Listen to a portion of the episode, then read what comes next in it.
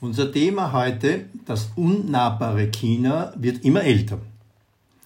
Die letzten Menschen werden bei uns älter und leben länger. Aber in China verändert sich in den letzten Jahren vieles sehr rasch.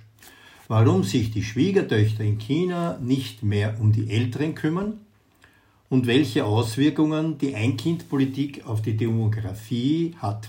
Zu diesem Thema haben wir heute einen Experten vor unserem Mikrofon ins Studio gebeten und ihm einige Fragen dazu gestellt. Dr. Alfred Gerstl, er ist Experte für Ostasien und lehrt als Privatdozent an der Universität Wien. Zudem ist er an der Balaki-Universität im tschechischen Olmütz beschäftigt. Er kennt die Situation genau und gibt uns seine Eindrücke zum Thema wieder. Wir haben ihn gefragt. Herr Dr. Gerstl, China ist mit all seinen Bräuchen, Ritualen und Eigenheiten für uns in der westlichen Welt mitunter eine große Unbekannte. Auch die EU fand bis dato noch keine zufriedenstellende Strategie im Umgang mit China. Wie schätzen Sie die Situation ein und was könnte eine Lösung sein? Die EU arbeitet zurzeit an einer ausführlichen China-Strategie, die in eine umfassendere Indo-Pazifik-Strategie eingebettet werden soll. Übrigens haben auch ÖVP und Grüne in ihrem Koalitionsabkommen die Ausarbeitung einer österreichischen China-Strategie in Aussicht gestellt. Damit soll nicht nur auf Chinas beeindruckenden wirtschaftlichen Aufstieg reagiert werden, sondern auch auf Pekings zunehmende politische und militärische Macht. Die EU hat 2019 eine Art Vorstrategie verabschiedet. In dieser sieht Brüssel China als Partner, als Mitbewerber, aber erstmals auch als systemischen Rivalen. Die EU möchte zwar zum Beispiel beim Klimaschutz mit China kooperieren, sieht jedoch auch die Gefahr, dass die Volksrepublik regional und global eigene Normen und Werte durchsetzen möchte. Dass diese wenig mit Demokratie und Menschenrechte zu tun haben, liegt auf der Hand. Der neue amerikanische Außenminister Anthony Blinken hat übrigens eine fast identische Wortwahl zur Charakterisierung Chinas gebraucht. Ich halte diesen Ansatz sowohl für realistisch als auch für vernünftig.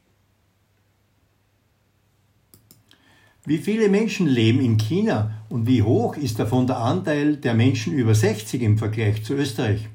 Was hat sich in den letzten zehn Jahren verändert?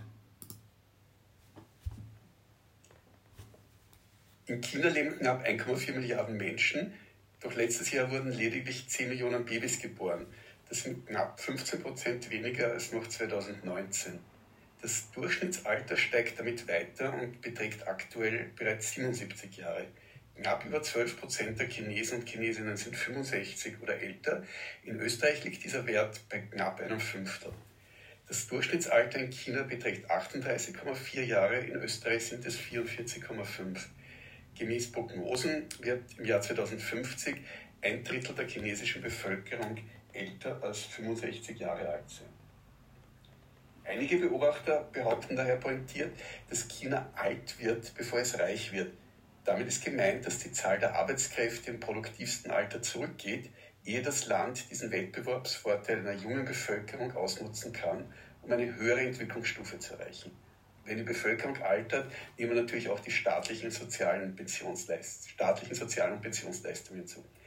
Andere Forscher widersprechen diesem Szenario jedoch und argumentieren, dass in den nächsten Jahren zwar weniger, dafür besser ausgebildete auf den Arbeitsmarkt drängen werden. War es doch in China bis vor kurzem üblich, dass die nächste Generation, also überwiegend die Töchter, sich um die Alten kümmern. Warum ist das jetzt nicht mehr so? Vorausschicken muss man, dass in konfuzianischen Gesellschaften älteren Menschen traditionell hoher Respekt und Wertschätzung entgegengebracht wird. Der gesellschaftliche und politische Umgang mit Älteren stellt daher eine große gesellschaftliche Herausforderung dar. Das Land modernisiert sich sehr schnell, es wird in etlichen Bereichen westlicher. Es gibt in China jedoch auch nicht nur Superreiche, sondern auch die Mittelschicht wächst sehr rasch. Und auch diese möchte, wie in anderen Ländern, konsumieren oder ganz allgemein das Leben genießen. In der Volksrepublik ist das Leben teuer, vor allem das Wohnen, sowie Ausgaben für Bildung und Erziehung für die Kinder. Deshalb müssen meist sowohl Mann als auch Frau arbeiten. Frauen fehlt daher einfach die Zeit, sich wie früher um die eigenen Eltern und die Schwiegereltern zu kümmern. Zudem sind sehr viele Frauen ganz hervorragend ausgebildet und wollen sich daher lieber beruflich verwirklichen. Am Land ist die Tradition, sich um die Eltern zu kümmern, aber doch noch stärker ausgeprägt als in den anonymen Großstädten. Ist das äh, doch nicht auch eine der Auswirkungen der Ein-Kind-Politik? Ich sehe es eher als eine generelle Auswirkung der Modernisierung und des finanziellen Drucks auf die Jüngeren. Trotz Aufhebung der Ein-Kind-Politik wollen die wenigsten junge Paare ein zweites Kind, einfach weil sie sich die teure Ausbildung für ein zweites Kind kaum leisten können. Am Land oder für ethnische Minderheiten hat die Ein-Kind-Politik übrigens nie so rigoros gegolten wie in den Städten. Zwar sind die Traditionen am Land noch mehr verwurzelt, aber natürlich hat auch die Landbevölkerung den Wunsch, zu Wohlstand zu gelangen. Deshalb wandern viele Jüngere in die Städte ab, zurückbleiben meist die Älteren. Was weiß man eigentlich so? Ist China strukturell gespalten in eine städtische und eine ländliche Bevölkerung? Gibt es da Unterschiede und ist das Teil nicht äh, des Problems?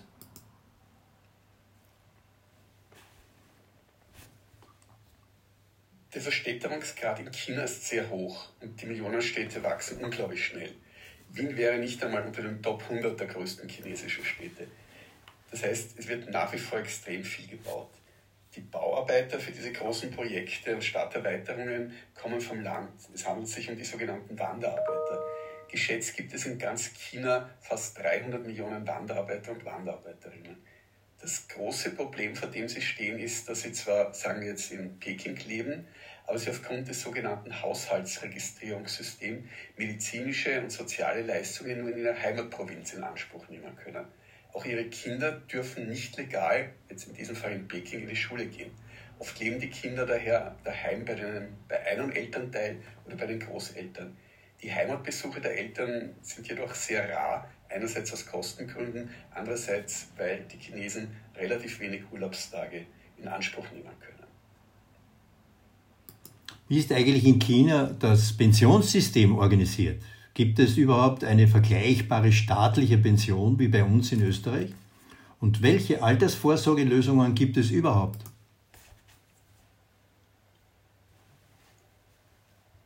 Die Lebenserwartung in China beträgt, wie gesagt, knapp 77 Jahre. Frauen können mit 50 bzw. 55 Jahren in Pension gehen, je nachdem, ob sie Arbeiterinnen oder Angestellte sind. Für Männer gelten 55 und hauptsächlich aber 60 Jahre.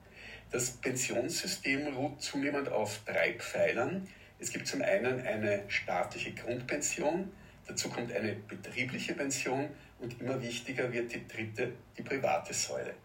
Die Pensionshöhe errechnet sich aus einem sehr komplizierten Mix aus nationalen und gliedstaatlichen Einkommenswerten, ist also in Peking anders als in einer eher ärmeren Inlandprovinz.